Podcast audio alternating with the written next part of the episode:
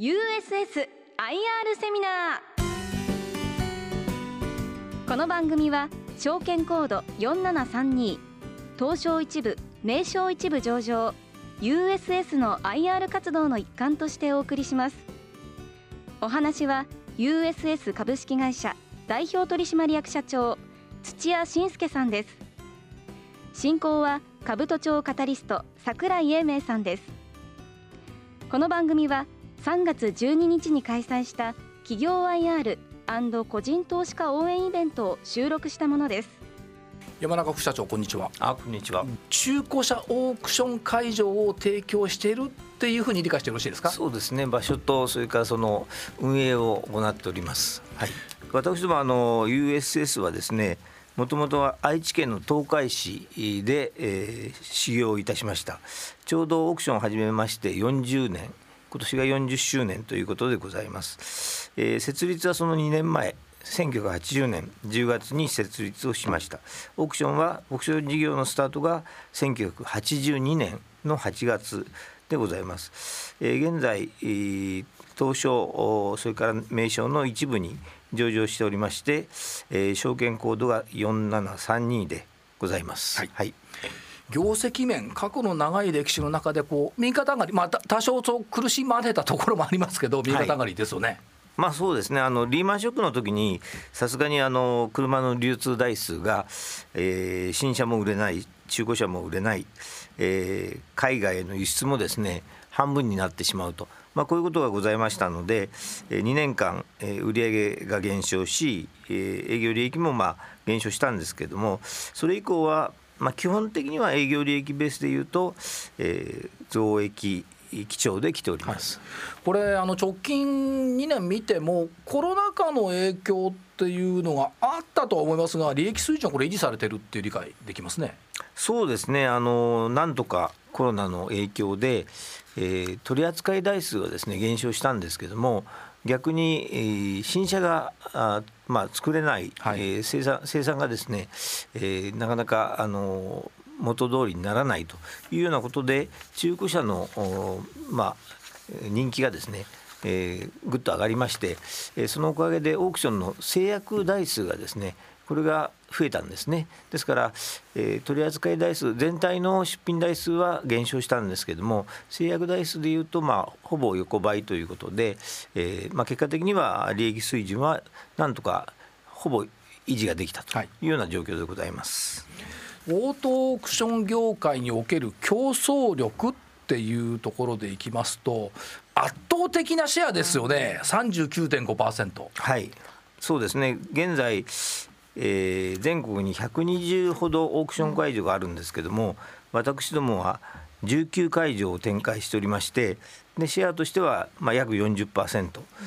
これは出品台数の取扱台数のシェアでございます。大手6社がみんな集まって34.4%ですから圧倒的ですよね。そうですね。まああのーマーケットの中では USS というブランドがですね、はい、それなりに認知していただいているというふうに思います。で会員数が4万8121社。はい。あの新車のディーラーですとかあの中古車のディーラーそれから買い取り店ですね。例えばガリバーさんですとか、はい、えー、ネクステージさんですとかそれからあと海外へですね車を輸出をされる輸出業者、はい、えー、こういう方も会員でいらっしゃいます。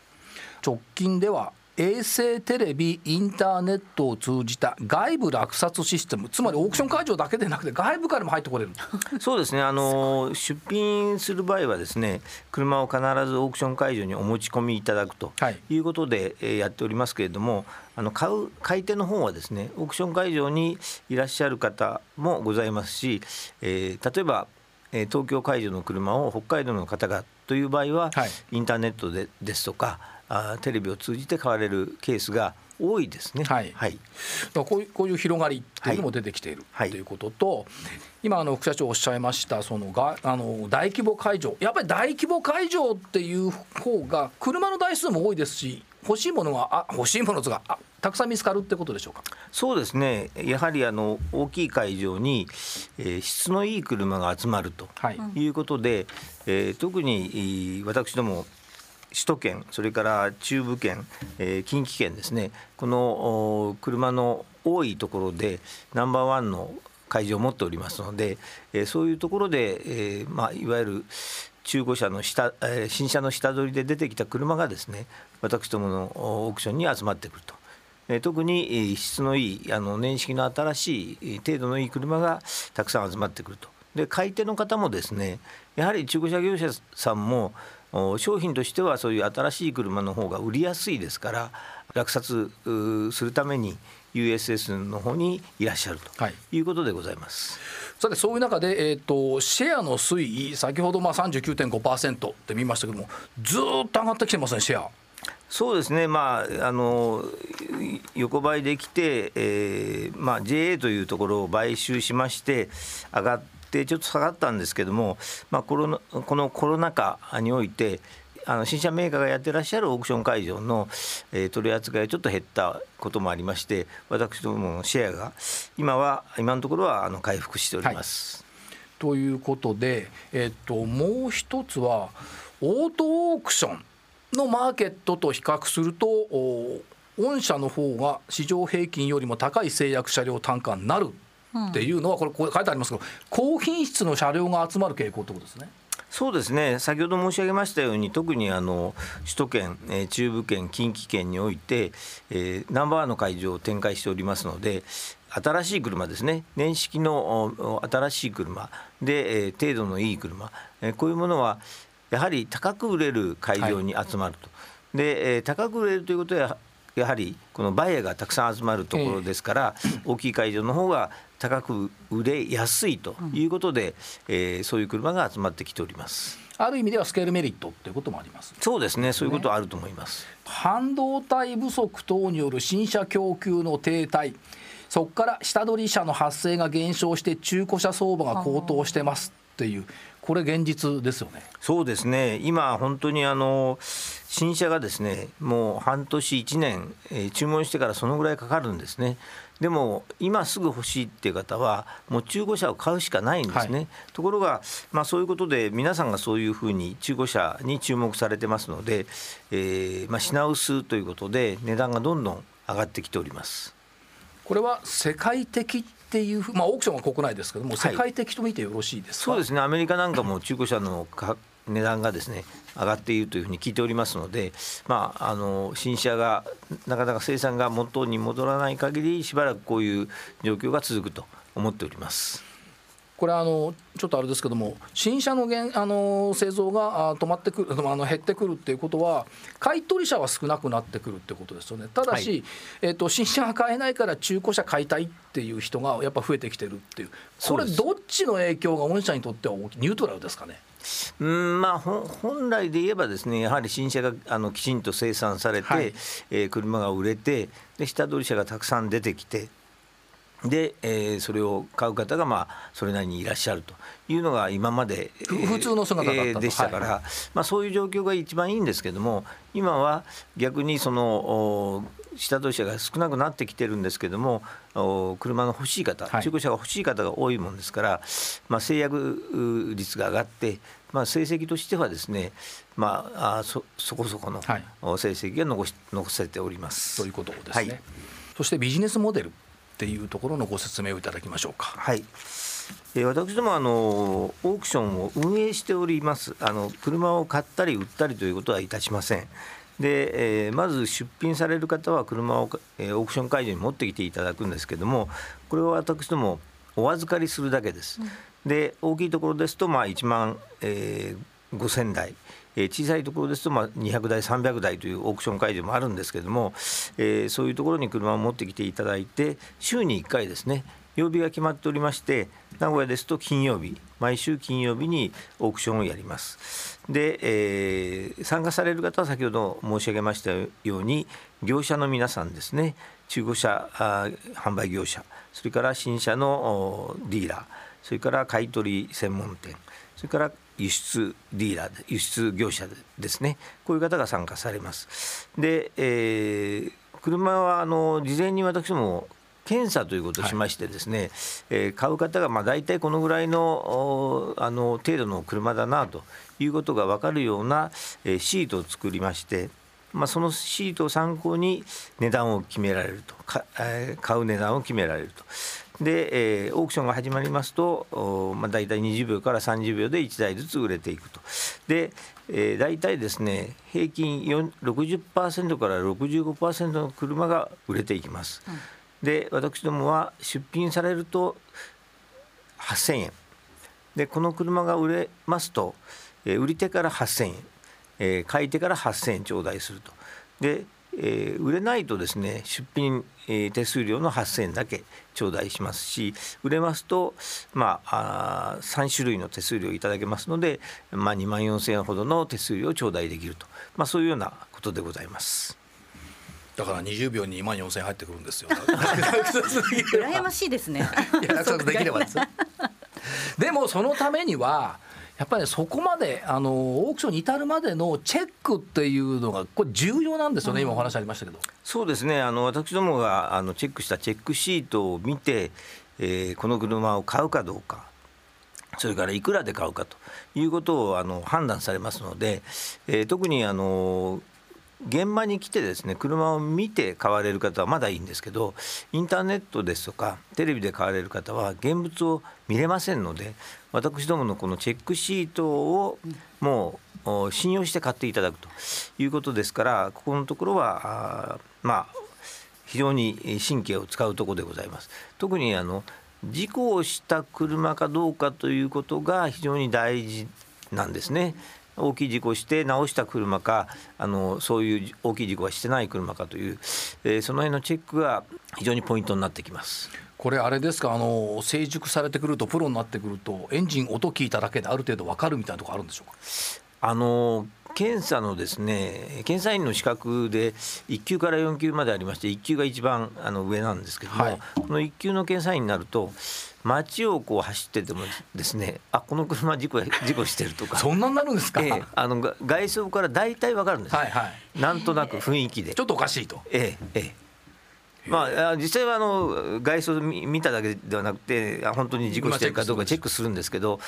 あのなんとなくあこれはああの事故してるなっていうのが分かるみたいですね。すごいですね。やっぱりプロが見てあとあの副社長この下から覗いてますよね。はい、下見るの大変ですよね。そうですねあのここれはですねあの実際にあの油漏れとか、はい、そういうことがある車についてはこうやってきちんと見るんですけども、えー、え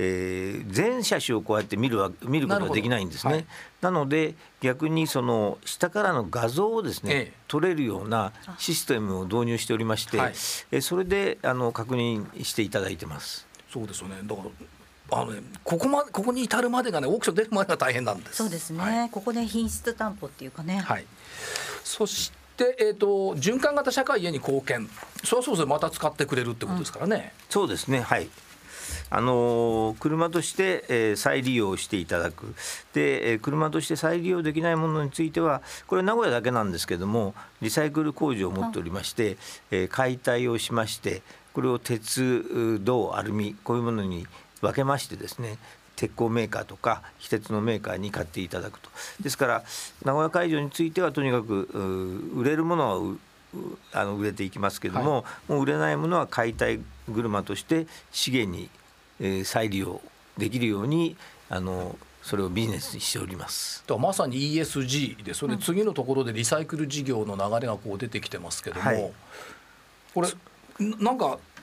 全部なんか使えるところは使えますよって感じですね。そうですね。あの本当にあの重量比でいうとシュレッダーのダストっていうんですけども、いわゆるもうもう燃やしたりできない本当に埋め立てするしかないっていうのは本当に少ないですね。はい。ええだからまあ鉄だとかプラスチックリサイクルも入ってきてるってこと、はい、これやっぱり世の中の役に立ってますよねかなり。ここはまあ環境に優しいあのビジネスモデルを名古屋についてはあの作れ作ることができてると思います。そこから進んで次は、えーと、株式会社スマートの強みってありますがこのスマートってのはな何をおやりになってるんでしょうか？これはですねあのいわゆる建築業でいうところのゼネコンみたいな仕事で、はい、いわゆる解体事業のゼゼネラルコントロールですね、はい、あの解体を、まあ、工場の解体を請け負いまして、えー、そこの建物の解体それからその機械ですね、機械設備の、えー、売却ですとかそれから売却できないものは、まあ、シュレッダー、えー、して、えー、鉄とか銅に分けて、また資源として使うと、まあ、こういうところを全部私どもがやるわけではなくてその専門業者にそれぞれ分けてですね、はい、もうもちろん私どもができるところは私どもがやるんですけども解体事業丸ごとあの、えー、請け負ってまあ、解体からその資源化まで、はい、えー、全て、えー、行うと。そういう事業でございます。逆に言うとその車の中にはやっぱり資源がたくさん眠っているということですよね。それ使わなきゃいけないっていう発想ですよね。そうですね。まあこれ車というかここはもう本当工場なんかの、はい、工場とか建物の解体なんですけども、ええ。はい、えあの先ほどの車の解体からさらに進んで、ええ。えー、こういうリサイクル事業を始めたということでございます。でこれが、えーと、将来的にもリサイクル事業は今後の事業の柱っていう方向性打ち出されてますよね。そうですね。あの、まあいわゆる ESG ですとかこういうことがあの特にあのどういうの注目されておりますので、はい、えー、まあ、オークション事業が利益から言うとですね圧倒的に、えー、占めておるんですけどもリサイクル事業も、えー、今期はですね、まあ、10億程度の利益が出そうですので、はい、まあ、こういう状況の中で、えー、少しずつでもこのリサイクル事業にも力を入れていきたいというふうに考えております。2050年もう一つの事業の柱へっていうところですね。そうですね。はい、はい。そして、えー、と今期のっていうのありました。2022年3月期今期の連結業績予想ということですがあこの数字になってきてますね。そうですねあの今期は売上については、えー、過去最高ではないんですけれども利益の金額については営業利益も経常利益も当期純利益も過去最高の利益を目指,、目指しております。ということで、えー、増収増益見通し、はい、ということですね。はい、えーと、直近第3四半期まででいくとどうでしょうか？これはですねあの先ほど申し上げましたようにコロナの影響で、えー、出品台数はちょっとまあそれほど強くないんですけども制約台数がですね制約しましてですね、はい、結果的に第1クォーター第2クォーター第3クォーターそれぞれのクォーターで、えー、過去最高の売上過去最高の利益まあ、当然あの累計でも過去最高の売上、はい、最高の利益ということですので、まあ、非常に順調に進んでおります。そうですね。第三四半期まででこのページで拝見すると売上高営業利益過去最高というふうに吹き出しが出てきてるということですよね。はい、はい、ということで、えー、頑張られましたということで今も頑張っていますということですね。そうですね。はい、はい。あとあの特筆すべきところになってきたと思うんですけど、はい、配当、はい、これお話しいただけますか？上場以来ずっと増配を続けておるんですけども、まあ、一つポイントになりましたのはあのリーマンショックの時ですね、はい、それまでは本当にあの公表した利益をまあ、ほとんど上回る利益を上げることができまして、まあ、結果的に増配増配があの、まあ、どういうんですかね意識せずに増配ができたんですけども、はい、リーマンショックの時はさすがに利益がどんと落ちまして、はい、でその時にどうするかっていうことで、まあ、結果的にはですね基礎に発表したあの配当はお支払いしようと、はい、でで次の期にもし利益が減ってしまったらその時に考えようと。で結果的に次の期はあの利益がちょっとあの出ましたんで、はい、まあ、増配が継続できていると、まあ、そんなようなことで結果的には22期連続の増配21期連続増配で今期、えー、増増配できれば22期、増配とい。うことになります。はい、ちなみに大里さん21期連続増配ってなると、はい、日本の上場企業では何位ぐらいになると思います？あどれぐらいのえっ、ー、とですねごめんなさい当てずっぽうで言っちゃいますけど、はい、えー、20位以内ぐらいに入る感じですか？評価が低いです、ね、失礼しました。えっ、ー、とねトップが花王さんが 32年っていうのがあるんですけど、はい、でもえっ、ー、と日本では21年っていうと5位。あだから、入入賞ですよね。5位入賞、そうですね、というところ。だそれこそだからリーマンショックの時にこう、頑張ってよかった。そうですね。その頃はでもそそんなに最初の頃意図してなかったですもんね。そうですね。まああの増配ということは意図してなかったんですけどもリーマンショックの時にさすがにそのまあ投資家にお約束した基礎の配当はお出ししようと、はい、ということでまあ増配を継続したことがこの22につながってきているそういうこということですね。はい。これからまあまたどんどんどんどん目指していっていただきたい。ありがとうございます。はい。えっ、と自己株の取得についてもコメント頂戴できますか？そうですね。今あの足元で自己株の取得をしておりまして、えー、大体、えー、順調に進んでおります。5月の末までということなんですけども、まあ5月の末までには目標にしている株数変えるというふうに考えております。はい、優待は年2回、ね、はい、そうですね。あの決算のさ、えー、いわゆる9月末の昔でいうところの中間決算と、はい、本決算のの株主の皆さんにあの優待商品をお送りしております。はいえー、最後のところで株価等出来高を見ていただきますと貯金落ち着いた状況というイメージでよろしいですかね？そうですねあの、まあ、上がったり下がったりなんですけどもこの、えー、ウクライナ情勢で全体が下がる中では、まあ、なんとか持ちこたえているかなというふうに見ております。はい、から JPX 日経400の組入れ銘柄に選定されているということですね。はい、はいここはもう継続してずっと2014年からですね、えー、入れていただいておりますので今後もまあこういう形で、えー、続けさせていただければと思っております、はい、まあ、投資者にとって投資魅力の高い会社で構成される株価指数が JPX 日経400というところですね。はい。ありがとうございます。ということで、えーといくつかこう質問が来ている中で伺っていきたいと思うんですが、はいロシアの状況を踏まえた中古車市場っていうのはどのようにお考えになりますかっていうのがまず来ております。はい、あのロシアというのはですね、日本から輸出する車のうちの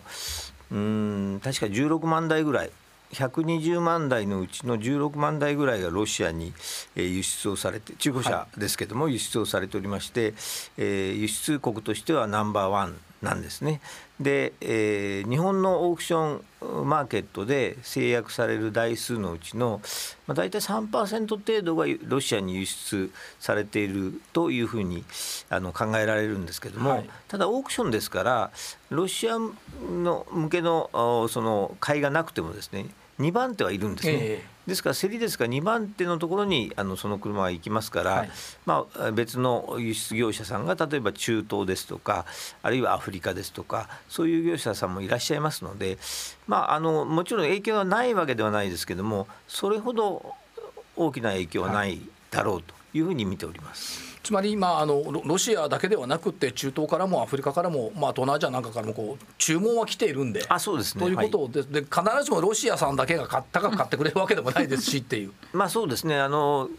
16万台っていうのはロシアの景気がですねえー、非常によ良かったんですね、はい、このあの紛争が始まる前に。で、えー、結果的にそのぐらいの台数になったということですから、えー、これはまた別の国に行くことになると思います、はい、いずれにしても評価の高い日本車ということになります。はい、はい、そうですね。